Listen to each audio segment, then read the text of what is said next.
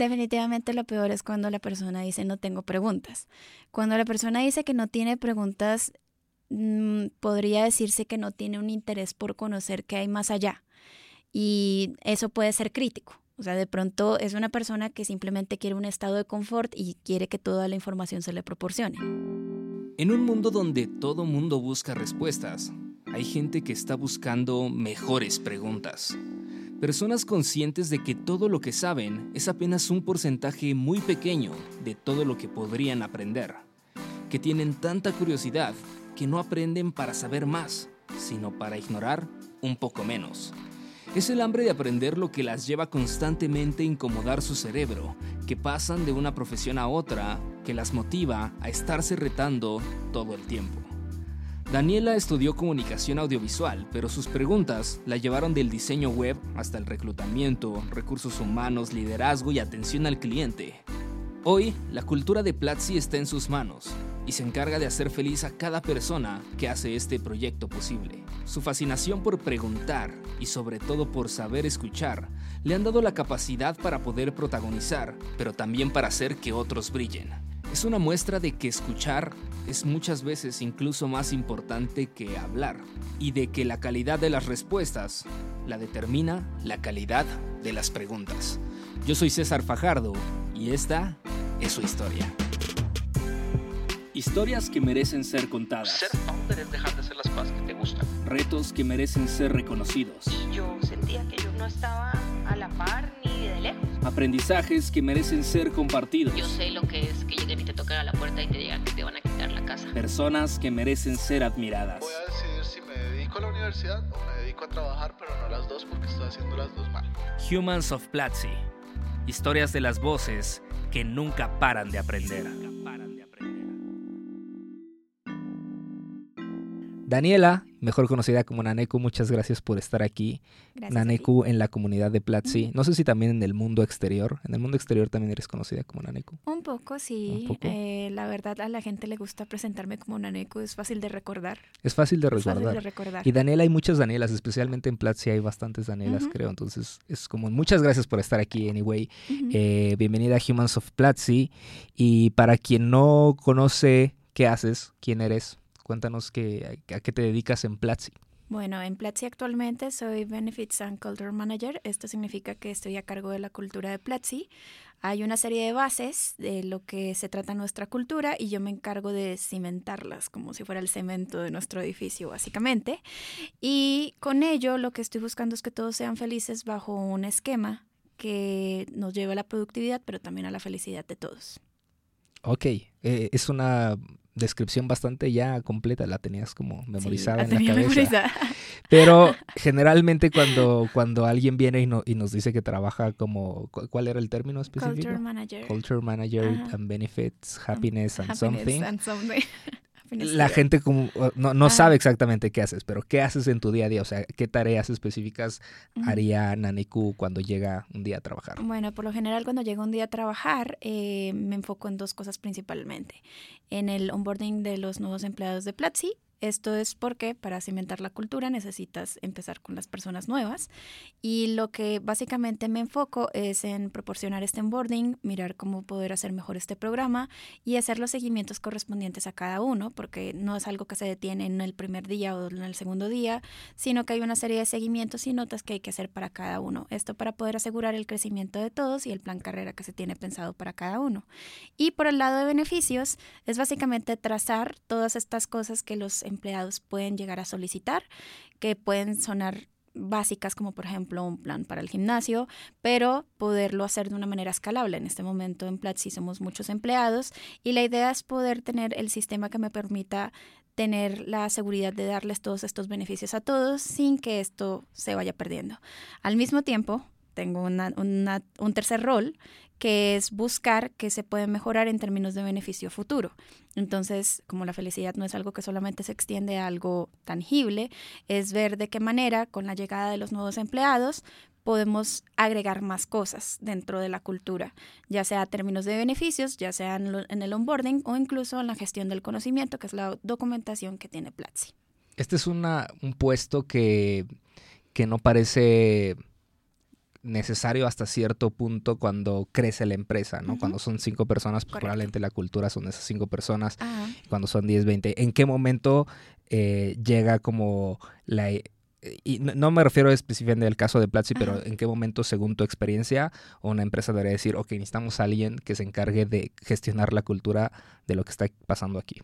Por lo general sucede cuando encuentras esta necesidad de que todos aprendan rápido. Esto del manager de cultura surge porque te das cuenta que los empleados toman más tiempo en aprender algo. O sea, es decir, aprender la cultura es algo que puede llegar a tomar poco tiempo o largo tiempo según la cantidad de personas que están. Entre más personas que están, más difícil es para ellos adaptar la cultura porque cada uno tiene una manera en la que llega con su propia cultura, por así decirlo. Entonces todo surge cuando te das cuenta que necesitas que ese empleado que le toma más o menos ocho meses entender cómo funcionan las cosas dentro de la empresa, ahora las aprenda en dos. Eso es más que todo cuando empieza a surgir esta necesidad de, ok, necesitamos algo que nos ayude a que ese nuevo ingreso de personas, sobre todo cuando las contrataciones son masivas, eh, estén 100% capacitados para el rol que tienen que cumplir y que al mismo tiempo sepan cuáles son las reglas de juego que se viven dentro de la empresa, básicamente. Oye, pero todo esto tú no lo, sí lo aprendiste, pero no, no lo estudiaste, al menos no en un inicio. Tú estudiaste comunicaciones, ¿cierto? Así es. ¿En qué momento pasaste de ser Nanekula, que quiere ser cineasta, a Nanekula, que eh, es la que regula la, la cultura de una startup como Platzi? Pues fíjate que no es tan separado, o sea, mi, eh, mi especialidad es comunicación audiovisual y básicamente lo que vi en mi carrera es cómo entregar un mensaje efectivo, ya sea de forma visual, mm, de en forma de audio o cualquiera de las dos. Entonces, al final, un manager de cultura es justamente como comunicativamente le ayudas a las personas a entender cómo funcionan las cosas por dentro. Realmente por esa razón no se aparta mucho de lo que estoy haciendo. Ahora bien, cuando sucedió esta decisión, cuando me di cuenta que la comunicación es algo que se extiende no solamente a cine, sino que se puede extender a diferentes ámbitos, y encontré una pasión muy grande al descubrir que puedes ayudar a crecer el performance que puede tener una persona solamente dándole los conocimientos que necesita para poderlo hacer. Eso es básicamente lo que me impulsó. Y antes de Platzi, ¿a qué te dedicabas? Antes de Platzi eh, solía ser diseñadora web, es un poco chistoso. Eh, no quiere decir que no me gustara, más bien considero que soy el tipo de persona que le gusta aprender cosas nuevas. Antes de ser diseñadora web, ayudaba a crear cursos en una aseguradora. Entonces, realmente siempre de fondo estuvo el tema de la enseñanza. Cuando era diseñadora web, en realidad no era tanto lo que yo creara, sino lo que yo enseñaba. En ese entonces le enseñaba a un montón de diseñadores esta pequeña transición que hubo de Flash a HTML5 y CSS. Entonces, siempre encontré esta pasión en ayudarle a la gente a entender cosas, eh, porque yo sufrí entendiendo, entonces quiero como que la gente las entienda un poco más rápido. Eso es básicamente algo que me caracteriza mucho en mi recorrido profesional. Oye, llegaste a Platzi y llegaste eh, al área de Success, ¿cierto? Así es. Y eventualmente lideraste el área de Success. Ujú. ¿Qué, cuéntanos un poquito de esa época. ¿Qué hacías eh, en Success? ¿Cuál era tu trabajo como, como líder de, de esa área? Bueno, como líder también fue algo nuevo para mí. Yo no había sido líder. De hecho, empecé eh, simplemente como desde cero. Pero dentro de esta área, lo que me encargaba era de mirar el bienestar y el crecimiento de las personas que estaban dentro del equipo. Es erróneo pensar que solamente un líder se enfoca en el, digamos, en las metas que se plantea el equipo. Por ejemplo, una de mis metas, por supuesto, era bajar los tiempos de respuesta, establecer cosas como los horarios para cada una de las personas y de esa manera poder cubrir la mayor el mayor rango de horas de atención, pero también al mismo tiempo una de mis mayores preocupaciones era que ellos se sintieran felices con lo que están haciendo. Definitivamente la felicidad es lo que ayuda, a que haya más performance o que haya un mejor desempeño en lo que se está haciendo. Entonces, en realidad lo que me enfocaba era en conocer a cada una de las personas que tenía de una manera personal y también profesional, tratar de conectar o entender cuáles eran sus sueños y poderlo conectar también a su trabajo diario. Entonces, por ejemplo, una persona quería convertirse en líder o su sueño era convertirse en líder de algo. En, de mi parte, lo que trataba de hacer era que su trabajo estuviera orientado a hacer estas pequeñas actividades que te pueden convertir en un líder, como generar reportes o dependiendo un poco de qué era eso en lo que esa persona quería crecer. Entonces, mi día como líder se partía en dos. Era mediodía para mi equipo, para cada una de las personas de mi equipo, y el otro mediodía para ver cuáles eran los progresos que había tenido mi equipo a nivel de resultados, por así decirlo. Ok, wow. Antes de seguir con el episodio, quiero recordarte que estás escuchando un podcast de Platzi, la plataforma de educación online para triunfar en la economía digital. Con tu suscripción tienes acceso a más de 300 cursos sobre programación, marketing, diseño, emprendimiento, videojuegos e inglés por menos de un dólar al día. Si estás disfrutando este contenido, te invito a que te unas y desbloquees tu futuro profesional. Prueba uno de nuestros cursos gratuitos entrando a platzi.com diagonal Platzi Podcast. Ahora sí, seguimos con el episodio. Y luego brincaste a... No, no brincaste a donde estás ahora. Diste como también Dije una como- transición ahí, ahí sí. como un puentecito que era Ah. exactamente qué. Pues en ese momento que llegué al liderazgo, yo lo había, ¿cómo lo digo yo? Yo cuando entré a Platzi había escogido ser líder, a pesar de que no había tenido experiencia previa. Me traté de hacer un montón de actividades que me llevaran a ser líder y demostrar que podía hacerlo. Pero cuando llegué a ser líder del equipo de Success de Platzi, definitivamente me encantaba el tema de poder ayudar a los demás a crecer, pero el, en general el tema en el que estaba liderando, que era servicio al cliente, no era un tema que me apasionara mucho y eso es algo que yo puedo asegurar y es que cada líder debería hacerlo o ser líder o tener control de algo que les apasione bastante porque pues definitivamente lo va a hacer mucho mejor. Cuando me di cuenta de eso, estuve muy agradecida del paso que tuve y me dije a mí misma, ok, es momento de darle un nivel superior a mi carrera. Así como me gusta el servicio externo, en realidad me gusta más el servicio interno, siendo el servicio interno la felicidad del propio team. Así que por esa razón hice este cambio. Si me lo preguntas personalmente, el cambio de hacer success a estar en el equipo de Human Talent no es, no es diferencial, porque precisamente lo que, me enfoco, lo que me enfocaba en ese entonces era hacer felices a los estudiantes y ahora me enfoco en cómo hago feliz al team. Es muy similar, la verdad. Oye, pero también estuviste involucrada en temas de reclutamiento Ujú, por correcto. un tiempo. Por un tiempo estuve involucrada en temas de reclutamiento para mi equipo, en temas de reclutamiento para otros equipos, pero también para profesores en Platzi. ¿Qué fue lo que más aprendiste haciendo reclutamiento? Definitivamente eh, la importancia de hacer buenas preguntas. Em, entre más tú puedas, no digamos hacer preguntas difíciles, pero en es- este tipo de preguntas que hacen a la persona pensar, es que obtienes mejores insights sobre cómo esa persona se va a comportar. Como por ejemplo, podría ser un tipo de pregunta que tenga que ver con que la persona describa de sí misma cuáles son los assets que puede ofrecer para el equipo. Y, y eso es algo que hace pensar a la persona porque no muchas veces nosotros pensamos en lo que podemos ofrecer. Entonces, ese tipo de preguntas me gustaban y me siguen gustando un montón para poder discernir qué tipo de trabajo podría hacer esta persona dentro del equipo o qué me podría aportar. Hay mucha ciencia detrás de las preguntas y generalmente eh, creemos que, que la magia está detrás de las respuestas. Y yo siempre he creído que, que la calidad de las respuestas la determina la calidad de la pregunta. Y si tú haces una mala pregunta, probablemente así va a ser la respuesta. Si este podcast, por ejemplo, fuera muy aburrido, sería mi culpa y no culpa de la persona que se sienta de ese lado, porque tal vez yo no estoy generando la conversación ¿Correcto? que debería de ser. Y ha pasado, o sea, ha pasado en el tema de, ok, no estoy haciendo la pregunta correcta o la pregunta que hice probablemente no me dio la respuesta que estoy buscando, entonces tengo que, que encontrar cómo, cómo vuelvo a ese lugar. Eh, ¿tú, ¿Tú qué crees que es el, el error más grande al, al preguntar? El error más grande al preguntar es hacer las preguntas que normalmente se harían en otras entrevistas. O sea, cuando se empieza, uno ve lo que las demás personas preguntan. Es típico preguntar, por ejemplo, ¿cuáles son tus fortalezas? ¿Cuáles son tus debilidades? Y eso es algo que es erróneo porque si bien te puede dar información, no está orientada a la cultura. ¿A qué me refiero con esto? Hay una serie de valores por los cuales eh, la empresa crece y hay una serie de cosas que se negocian y otra serie de cosas que no. Por ejemplo, en Platzi la mayoría de personas son doers, es decir, personas que están dispuestas a hacer cosas. Entonces sería incorrecto yo decirle a la persona, dame tus debilidades porque eso no me va a indicar si es un doer o no lo es. Entonces en realidad las preguntas deberían estar orientadas a esas cosas que nosotros podemos o no podemos negociar para poder hacer un balance de las capacidades que tiene la persona, no solamente en el aspecto de hard skills, sino también en soft skills que podremos llegar a necesitar a la persona en el futuro.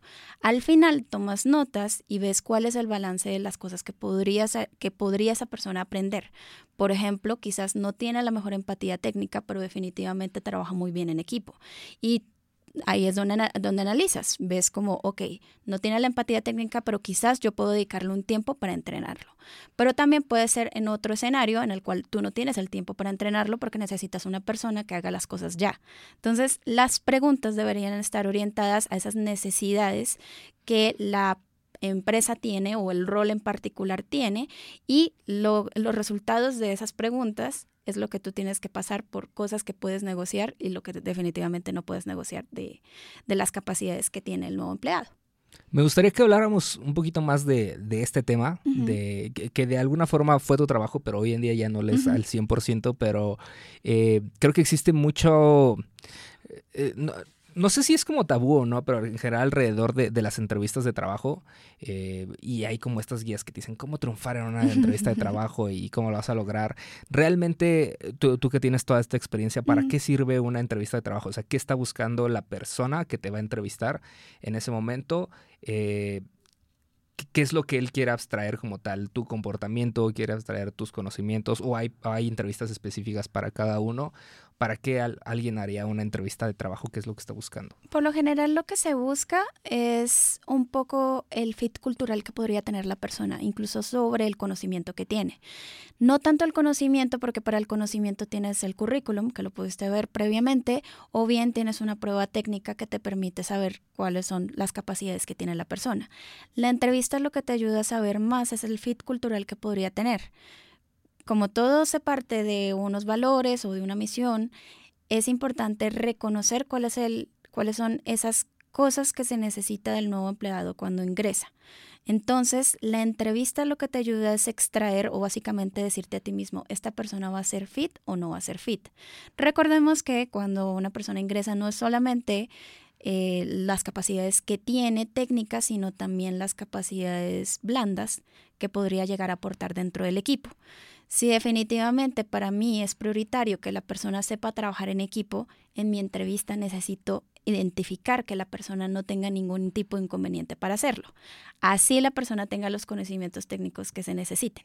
Entonces, eso es lo que en realidad busca las entrevistas, como poder tener un perfil o un panorama general de poder responderte a ti mismo, esta persona va a crecer en esta empresa o todo lo contrario, se va a sentir un poco abrumada porque hay un montón de cosas que nunca había hecho.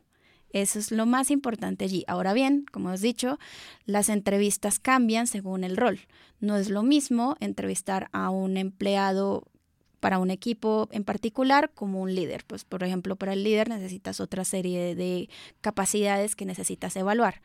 Pero todo parte nuevamente de ese rol que la persona va a cumplir y esas características que esperamos, o sea, esas expectativas que nosotros esperamos al contratarlo. Y con expectativas me refiero a, queremos que la persona sea una persona sociable. Ah, bueno, entonces necesito que identificar en la entrevista si es una persona sociable o si es una persona que aprende rápido. Ese, son ese tipo de cosas que son las que puedes extraer de eso. Oye, ¿hay una forma de prepararse para, para pasar una entrevista de trabajo o, no hay forma de prepararse y simplemente el entrevistador se dará cuenta eventualmente que que digo, y no sé si eso sería hacer trampa o no, o sea, si yo me preparo y digo, ok, esto es lo que me van a preguntar y estas son las respuestas que voy a dar porque estas son las correctas, eh, ¿hay forma de, de, hackear eso o no? Yo personalmente te puedo decir que sí, hay mucha gente que puede estar en contra de esa idea, pero yo pienso que una entrevista es como un pitch eh, básicamente el tipo de pitch que harías de tu startup porque estás en una aceleradora y estás buscando inversión. Eso es una entrevista. Una entrevista, tú muestras tus, mejores habilidades, incluyendo también tu habilidad verbal y corporal, y definitivamente se puede hackear. O sea, yo puedo eh, comunicar una seguridad inmensa, aunque no la esté sintiendo en ese momento, todo depende del tono de voz con el que le estoy hablando. Ahora bien, es algo que tú puedes hacer en ese momento y seguramente puedes pasar todos los filtros, pero al momento de trabajar te das cuenta que no cumples los requisitos que se necesitaban. Pero eso ya depende de cada persona. Yo sí considero que para toda entrevista uno se debería preparar.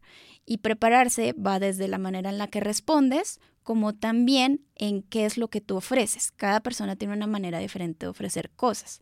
Como por ejemplo, yo podría ofrecer una serie de conocimientos, como también la manera en la que soy, que soy una persona calmada y eso lo puedo ofrecer como mi asset. Esa es la manera en la que tú puedes hackear una entrevista y definitivamente ganarla, porque tú eres un como un recurso más, aunque suene feo, y con esto, como eres un recurso, tú puedes ofrecer cosas particulares que nadie más las ha ofrecido. Y es lo que te puede llevar a la cima, de hecho. Hay una serie de preguntas que, sean como constantes en, estas entrevistas de trabajo, o sea, que sea como, es muy probable que esto te lo van a, preguntar, o, o, básicamente cada entrevistador hace como su propio, su propio método para encontrarlo. Definitivamente cambia, pero hay un par de cosas, un patrón que se podría ver. Ahora bien, la manera en la que se recibe la respuesta puede ser evaluada de manera distinta, pero la más común podría ser es este momento en donde el entrevistador termina de hacerle las preguntas al entrevistado y luego después le dice al entrevistado, por favor, cuéntame qué preguntas tienes sobre mi empresa. Eso es muy común, o ese cambio de rol, de ahora tú me entrevistas a mí. Ahora me preguntas. Ahora me preguntas a mí. Y este es un, cambio súper importante porque ahí también el entrevistador te está juzgando, te está, está viendo cuáles son las preguntas que tienes. Entonces, eh, no existe como tal un patrón. Ahora bien, hay preguntas normales, como por ejemplo, cuéntame sobre tu vida profesional. Pero yo creo que eh, no es tanto como la pregunta que se repite, sino más bien como la manera como se analiza la respuesta. Todos los entrevistadores tienen una manera distinta de analizar la respuesta. Es por esto que muchas veces las entrevistas tienen a más de una persona dentro del proceso. Porque si solamente tienes a una sola persona, tienes un esquema y un cuadro de las cosas que ves, pero eso no es toda la verdad. A veces se incluyen más personas dentro del proceso o a veces se incluyen cosas como pruebas técnicas o pruebas psicotécnicas que te ayudan a ver un panorama más completo. Oye, ¿cuál es la, mejor forma de contestar cuando te piden que, que ahora tú hagas las preguntas? No hay una forma correcta, más bien sí hay una estrategia y es definitivamente habla muy bien de ti si tú preguntas cosas sobre el equipo en el que vas a trabajar, como por ejemplo, como no tanto como cuántas horas trabajan, porque eso tiene una connotación negativa, por supuesto, pero sí un interés marcado como quisiera saber cuáles son los diferentes roles de las personas con las que voy a trabajar, o quisiera saber cuál es el objetivo que tiene mi equipo, o quisiera saber de qué manera eh, la empresa construye esta serie de objetivos y cuál es la función que tiene mi equipo respecto a ellos. Eso denota demasiado un interés por ayudar en ese crecimiento. Entonces, las preguntas que pueden aportarte más en cuando te rebotan la pelota y dicen que tú preguntes, definitivamente son aquellas en donde demuestras un interés en saber cómo puedes aportar al crecimiento desde tu equipo. Me imagino que lo peor que podrías hacer es decir que no tienes preguntas o, eso tampoco no tiene nada de malo. Definitivamente lo peor es cuando la persona dice no tengo preguntas.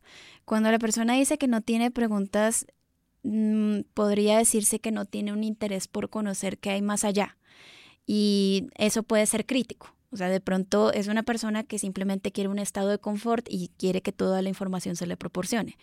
Como te puedes dar cuenta, eh, mucho de las entrevistas es interpretación de una serie de cosas, no, no representa la realidad, no sabemos qué es lo que está pensando la persona, pero el entrevistador tiene que interpretar todas esas señales de alguna manera. Y también pues esto va en conjunto con la expresión corporal de la persona. Si la persona dice, no, no tengo más preguntas, con una actitud un poco seria y desinteresada, definitivamente te das cuenta, ok, es, para esta persona definitivamente no soy su primera opción. Y puede darte como un, una pequeña, un pequeño abrebocas de cómo sería en su trabajo. Y existe la posibilidad de, digamos, estoy poniendo un ejemplo, ¿no? Hipotético, pero hablemos de que tú realmente quieres contratar a esta persona y esta persona, por ejemplo, te dice, no hay preguntas. ¿Qué, ¿qué tan correcto sería que tú como entrevistador trates de darle como una segunda oportunidad y tal, él diga no y decirle no, nada de sobre cómo funciona esto, tal, o sea, tratar de, lograr que, que, él te las dé, o eso lo ideal sería simplemente atenerte a las respuestas y registrar lo que se dice. Se puede hacer dependiendo del rol, o sea, es decir, si estamos hablando de una persona cuyo CV te impresionó muchísimo y tú dices definitivamente esta persona tiene las habilidades para destacar en donde en, en mi empresa, entonces ahí sí de pronto sí vale la pena tratar de ayudarle a tener esas preguntas. Ahora bien, no es básicamente decirle, pregúntame esto. Es como decirle, oye, ahora me puedes preguntar lo que necesites, como por ejemplo, ¿te gustaría saber cómo se construye el equipo en el que vas a participar? Y así le ayudas como a hacer la primera pregunta. Pero eso depende mucho del rol. Ahora bien, también depende un poco de cómo surge la entrevista. Si la entrevista fue una persona que definitivamente te responde de una manera muy corta, mm, no está respondiendo completo a las preguntas, y cuando digo completo es como por monosílabos, entonces no hay necesidad de hacer un esfuerzo mayor porque definitivamente no está siendo del interés de esa persona y es un tiempo como en persona que, entre, que hace entrevistas que puedes estar perdiendo en otros talentos que están allá afuera. ¿Qué tanto se vale improvisar en la entrevista? como entrevistador. Me refiero a que la persona te da una respuesta y tal vez a partir de ahí te surge una nueva pregunta o lo ideal sería seguir como como el, diagrama que ya tienes pensado. Se vale improvisar, sobre todo en preguntas relacionadas a entender un poco más el perfil profesional de la persona, porque cuando la persona te cuenta su perfil profesional, hay algo muy interesante y es la gente suele dar atención a las cosas que le importan. Entonces tú puedes improvisar con eso. Supongamos yo puedo contar sobre mi vida profesional e ignorar todo lo que hice en Success y más bien, mencionarte lo que he hecho en Human Talent. Y con eso yo te hago preguntas relacionadas a eso, a pesar de que Success nunca, nunca lo llegue a mencionar, por ejemplo. Entonces sí puedes, puedes improvisar, pero definitivamente para hacerlo justo, porque vas a tener más de una persona que vas a entrevistar, es importante sí mantener el mismo esquema para el mismo rol. O sea, es decir, tratar de obtener la misma información de los candidatos que aplican a ese rol para poder hacer una evaluación justa de todas. Oye, y volviendo a, Naneku, em, hoy en día en tu trabajo, ¿qué tanto de este conocimiento que adquiriste y toda esta experiencia que, obtuviste haciendo entrevistas y, reclutamiento y todo lo que aprendiste haciendo eh, Success, qué tanto lo ejecutas en tu día a día hoy? Uf, eh, Success definitivamente me enseñó, voy a decirte las cosas que me enseñó cada uno. Success me enseñó a que puedo ayudar a crear un gran servicio con cosas muy pequeñas, como por ejemplo responder en los próximos dos minutos. Es muy fácil hacer feliz a alguien, solamente necesitas entender cuáles son los incentivos correctos. Eso me ayudó mucho Success. También me ayudó mucho las entrevistas a entender cuáles son los diferentes perfiles que se pueden encontrar. Te da un panorama muy grande sobre cuál es la necesidad que buscan todos, no solamente a nivel eh, personal, sino también profesional. Y te ayuda muchísimo en tu liderazgo, ya que si tú, si tú logras identificar cuáles son los sueños o las cosas que esta persona quiere lograr en una sola entrevista, definitivamente te, es mucho más fácil cuando eres líder y necesitas entender un grupo completo, ya sea por ejemplo de 15 personas. Te ayuda a entender esos insights de manera mucho más rápido. Eres mucho más perspicaz dándote cuenta si una persona está haciendo cosas guiadas por la motivación o más bien lo está haciendo por inercia, que es el peor de los casos. Entonces, eso te ayuda sobre todo la entrevista. Y en el caso de Success, eh, como te decía, en hacer feliz a la gente y al mismo tiempo en saberte comunicar. Definitivamente, si algo yo le agradezco mucho de mi experiencia en Success es que hay una gran manera de hacer llegar el mensaje a todos, pero también no solamente existe una manera, sino múltiples formas, porque todos hablamos distinto y a todos nos duele algo distinto. Entonces, es entender a la persona con un solo mensaje entender cuál es su necesidad, cuáles son sus miedos, qué es lo que quiere, qué es lo que no quiere y responder con base a ello. Eso es lo más interesante. Oye, eres una persona con, demasiada teoría en la cabeza. Eso me impresiona. Bueno, y también experiencia, pero, pero creo que, tienes la información como muy al alcance inmediatamente. En cuanto te hago una pregunta, como que tienes la respuesta lista. Eh, ¿En qué, tipo de más bien, ¿cómo te preparaste para, para ejecutar este, estos roles que han ido cambiando? Hay, hay, ¿Te has entrenado específicamente como en cursos sobre esto? Porque digo, finalmente es algo que, que no, no estaba dentro de tu planeación como estudiante de comunicación. ¿O ha sido simplemente un conocimiento empírico en el día a día que lo fuiste adquiriendo? ¿Cómo te has ido preparando para ir saltando de, de, de profesión en profesión? Mm, definitivamente fue una mezcla entre cursos, pero también una mezcla de personas con las que me he rodeado. Me gusta rodearme de personas que sepan mucho más que yo, porque hay mucho que tengo que aprender de ellos, pero también no solamente me guío en una sola persona, sino trato de tener más de una persona que tenga, por ejemplo, cuando quería aprender a ser líder, me rodeé de diferentes líderes porque todos tienen una manera distinta de accionarse. Ahora bien, para la parte teórica, lo que siempre me ayudó es tratar de ver, no solamente en cursos, por ejemplo, en Platzi hay muchos cursos de liderazgo que los he tomado y que me ayudan mucho como a tener una base allí, sino también en pequeños artículos. De verdad, hay gente que ignora que los artículos te pueden dar un resumen muy grande de lo que podrías ver en un curso. Yo creo que lo más importante aquí es que todo ese conocimiento que tú tengas lo pongas a la práctica. Yo lo que estoy hablando, lo que estoy diciendo en este momento es porque lo he practicado. Seguramente no tengo la verdad del mundo y hay muchas cosas que tengo que aprender, pero lo que yo puedo decir y lo que yo puedo asegurar está basado en lo que yo practiqué y en lo que veo que las demás personas ejecutan. Entonces, es, son los dos parámetros que tomé para poder llegar donde estoy. Wow. Wow, pues está increíble, Nariku. Vamos a pasar a, la última parte de, del podcast, donde me tienes que contar qué es lo que menos te gusta de tu trabajo. Lo que menos me gusta de mi trabajo es mm, que los resultados no se ven tan rápido. ¿A qué me refiero con esto?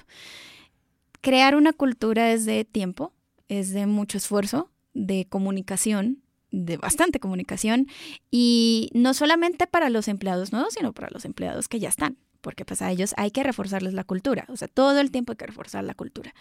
Y a diferencia de cuando hacía Success, que era responder un mensaje y sé que la persona está feliz de una manera inmediata, en este caso los resultados en mi trabajo son no solamente tardan, sino son difíciles de medir. Definitivamente son muy difíciles de medir, es muy difícil de medir la felicidad de la gente hay formas fáciles como el ENPS, que es preguntarle a la persona si recomendaría trabajar en esta empresa a sus amigos en una escala de 1 a 10. Eso te permite tener una métrica.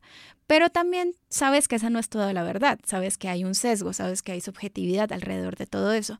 Entonces, para una persona un poco psicorrigida como yo, eh, cuesta un poco eh, tener en cuenta esas diferentes variables y saber que la información que tienes puede tener el 60-80% de verdad, pero no va a ser toda la verdad. Esa es la parte más difícil, lidiar con eso. ¿Y cuál, cuál es la parte que más te gusta? La parte que más me gusta es lo fácil que es llegar a las personas con las preguntas correctas o con las motivaciones correctas. Cuando las personas ven que tú te interesas genuinamente por sus sueños y, y su crecimiento, lo agradecen mucho. Es un tipo de agradecimiento que me llena el alma, la verdad, porque te sientes parte de su historia y definitivamente ayudarles a que no lo olviden, porque eso es lo que a veces pasa con un trabajo, que nos olvidamos de nuestros propios sueños. Eh, es genial, es, es muy gratificante ver que puedes cambiarle la vida a alguien solamente porque lo escuchas. Oye, Naneco, esta, mm, esta carrera que has construido, que la verdad es que es bastante impresionante, em, ha sido seguramente difícil también. Eh, ¿Hay alguna serie de consejos que a ti te hubiera encantado que alguien te dijera antes y, que tal vez, o tal vez si te los dijeron y te valió y los tuviste que, te tuviste que caer para decir, claro, hubiera escuchado? Eh, ¿Cuáles serían tres consejos que, te hubiera encantado haber aprendido o, que alguien te dijera antes? Ok, el más fácil que puedo decir o el que se me viene a la mente, puedo decir tres por lo menos, pero uno de los primeros que se me viene a la mente es ayudar a que la gente esté en el mismo canal que el tuyo. Voy a explicar un poco mejor esto. Todos tenemos una expectativa. Tú tienes una expectativa de lo que es este programa, yo tengo una expectativa sobre lo que estoy respondiendo. Y creo que el éxito de las cosas depende de la comunicación efectiva de esas expectativas. Entonces, cuando eso no sucede, ahí es donde empieza la ambigüedad. Yo hago algo que pensé que estaba bien, pero en realidad no estaba tan bien. Entonces, si algo me hubiera ayudado muchísimo en mi vida profesional, es que alguien me dijera, ok, antes de que empieces a hacer, primero verifica que las expectativas sean las que tú crees que son. Y eso es muy fácil, simplemente le dices a la persona, es como parafrasear, ok, lo que tú me estás pidiendo es esto, esto, esto, y la persona te dice sí, y tú dices, ok, ya tienes un plan de acción. Eso es lo más importante, las expectativas. La segunda cosa que me hubiera gustado que saber cuando estaba empezando en toda esta carrera profesional, definitivamente es el tema de la confianza. Es un tema que hasta el día de hoy sigo trabajando, pero es más difícil de lo que uno cree. Mm, eh, y también es el, como un tema un poco tabú. ¿A qué me refiero con la confianza? Todo el tiempo vas a estar sintiendo que no eres suficiente para el trabajo que estás haciendo. Pero si tú permites que esos sentimientos te abrumen, definitivamente va a afectar tus resultados. Y no puedes permitirte eso porque va a ser la reconfirmación de por qué estás allí. O sea, eh, es como decirte eres mediocre y luego ves resultados mediocres, entonces te sientes más mediocre aún. Entonces es un tema que no se debería ignorar ni tampoco se debería tomar a la ligera. Si ya tienes la confianza, genial, pero si no la tienes, definitivamente es algo que puedes ir construyendo desde el día uno. ¿Y cómo construyes esa confianza? Viendo las cosas en las que eres bueno. Cuando veas buenos resultados de ti mismo, trata de verlos y decir, ok, me siento muy satisfecho con esto que acabo de hacer. Como empezar a como a integrar a ti mismo esos resultados, esas pequeñas cosas que haces en tu día a día. Y la tercera cosa que yo hubiera querido saber cuando empecé todo esto es algo un poco simple y es entender las emociones de los demás. Eh, muy pocas veces estamos abiertos a entender por qué una persona está enojada o por qué una persona está triste o porque y esto va de pronto al consejo uno, que es de las expectativas. O sea, es decir, no sé si de pronto lo sabías, es un dato curioso, pero uno por lo general, cuando se enoja en temas de servicio, sucede por dos cosas. La primera es porque el producto que tuviste salió mal. Pero la segunda y la más importante y la razón por la que te enojas tanto es porque por naturaleza todos los humanos somos predispuestos. Y cuando ves que, lo hice, que algo te salió mal, tú piensas, no, pero yo sabía que esto me iba a salir mal. Yo lo sabía y lo permití. Y eso te enoja aún más. Creo que entender las emociones es algo que mm, a, veces todos pasamos. Hay un curso justamente de esto, de inteligencia emocional, y es importantísimo em, empezar a entender tus propias emociones y empezar a entender las emociones de los demás, porque de esa manera puedes comunicar mejor. Eso. Oye, ¿por qué no tenemos un curso en Platzi de Naneco? básicamente un poco por pena. Eh, no, más que por pena, diría más bien como me gustaría poder encerrar muy bien algo de lo que me gustaría enseñar, como de verdad tener algo sólido, no solamente algo un poquito vende humo. Eh, pero sí, definitivamente me animaría mucho a hacer un curso este año. ¿Qué es lo que te gustaría enseñar? Podría ser onboarding. Ahorita es un tema del que más me estoy enfocando y siento que al enseñar puedo aprender más cosas, ¿no? O sea, ahorita lo estoy haciendo, para mí fue un tema muy nuevo, lo vengo haciendo hace unos cuatro meses aproximadamente y todavía sigo aprendiendo cosas. Y estoy segura que si hago el curso, podría aprender aún más cosas. Entonces, eh, quisiera, en este caso, poder tener o poder mirar la información de lo que se necesita afuera, porque pues un plan de inducción cambia según si es una empresa grande, si es una empresa pequeña, si es una startup o no lo es, o si es remoto o no lo es, y tratar de condensar toda esa información en un curso que le pueda ayudar a todos. Hoy una de las cosas, digo ya, ya para cerrar, pero una de las cosas que más me impresiona de ti es que logras vaciar tu energía sin importar como qué tarea estás haciendo específicamente, ¿no? O sea, indudablemente de si era en Success o si era eh, liderando Success o si era reclutando, eh, me toca ver como, no diría como tal cual que te apasiona, porque como tú dices, hay cosas que no me apasionan, pero incluso cuando no te apasionan, como que tratas de, entenderlas a profundidad. ¿Qué, es eso que, que, te obsesiona tanto de, de hacer bien el trabajo? Bueno, definitivamente hay un consejo que me dieron de hecho lo puedo agregar a la serie de consejos, y es delega lo que sabes hacer. Eh, a mí me gusta crear procesos, me gusta ver la manera de escalarlos y no los voy a poder escalar, no los voy a poder no voy a poder crear un proceso si no lo entiendo desde la raíz. Entonces, si bien no me emociona o me apasiona, no sé, imaginémonos que mañana me dan finanzas y tengo que hacer algo de finanzas. Definitivamente, la Naneco estaría pensando, ok, a alguien le tengo que pasar esto, porque yo no voy a estar aquí toda la vida. ¿Qué tengo que hacer para que esa persona sepa lo que yo voy a aprender en este momento. Y trato siempre de mirar una manera en la cual yo escalo las cosas para que en el momento en el que yo no esté, cualquiera las pueda hacer. Eso es básicamente, haces tus procesos para que cualquier persona, de verdad, cualquier persona los pueda hacer. Y esa es la mejor manera de aprender. Perfecto, muchísimas gracias Nareku. Nos falta, por último, que nos recomiendes el curso estrella que tú, que tú crees que todas las personas deberían de tomar en Platzi. Eh, no se vale decir los cursos gratuitos, pero ¿cuál sería el curso que, que tú dices, por favor, si algo vas a tomar en Platzi, que sea este curso? Uf, ¿puedo decir dos o solamente se puede uno? Bueno, a ver, di dos, se vale dos. Gracias, gracias. Es que tienen enfoques distintos. Em, definitivamente el curso de Scrum me gustó mucho para crear procesos, me ayudó un montón a entender las metodologías ágiles y el framework que es Scrum me ayudó mucho a entender la importancia de que cada cosa tenga su linealidad, por así decirlo. Y eso por el lado de procesos. Pero también todo va conectado con emociones, entonces el segundo curso que recomendaría sería el de inteligencia emocional. Esos dos cursos unidos me parece que ayudan a cualquier persona que está en un rol de management o que quisiera alcanzarlo o ni siquiera tiene que estar en un rol de management. En realidad todos hacemos management con nuestras propias tareas. Entonces, si, si queremos lograr metas, con esos dos cursos me parece que tienes lo suficiente para poder triunfar. Perfecto. Muchísimas gracias, Nariku. ¿Hay algún lugar donde la gente pueda seguir consumiendo toda esta información que tienes en tu cabeza, en tus redes sociales, en algún otro lado?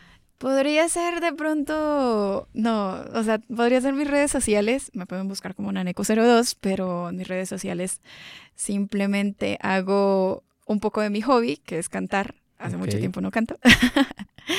pero si es más de mi contenido, lo que yo puedo enseñar, hay dos videos que hice para Platzi de manejo del tiempo y creo que les podría servir. Solamente pueden buscarme como Naneku02 Platzi o Daniela Siachoque eh, Platzi y me podrían encontrar. Tienes una intervención en el curso de travel hacking. Así es, hago eh, una pequeña intervención sobre cómo doblar ropa porque soy psicorrígida y me gusta tener las cosas súper ordenadas.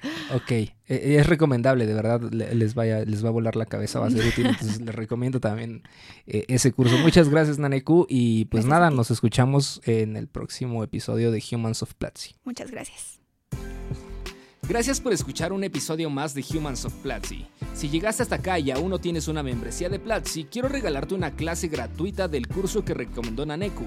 Accede a ella entrando a platzi.com diagonal humans. Tienes una semana a partir del lanzamiento de este episodio. En este podcast comparto las historias de las voces que nunca paran de aprender. Estudiantes, profesores y miembros del Team Platzi que tienen algo que enseñar y compartir. Si te gustó este episodio, te invito a que lo compartas en tus redes sociales utilizando el hashtag Platzi Podcast. Y si tienes algún comentario, déjamelos en mi Twitter, arroba Fajardo César. Nos escuchamos en el próximo episodio. Esto fue todo en Humans of Platzi. Nos escuchamos la próxima vez. Gracias por ser parte de este podcast. Si te gustó, compártelo en tus redes sociales y escríbenos tus comentarios con el hashtag Platzi Podcast.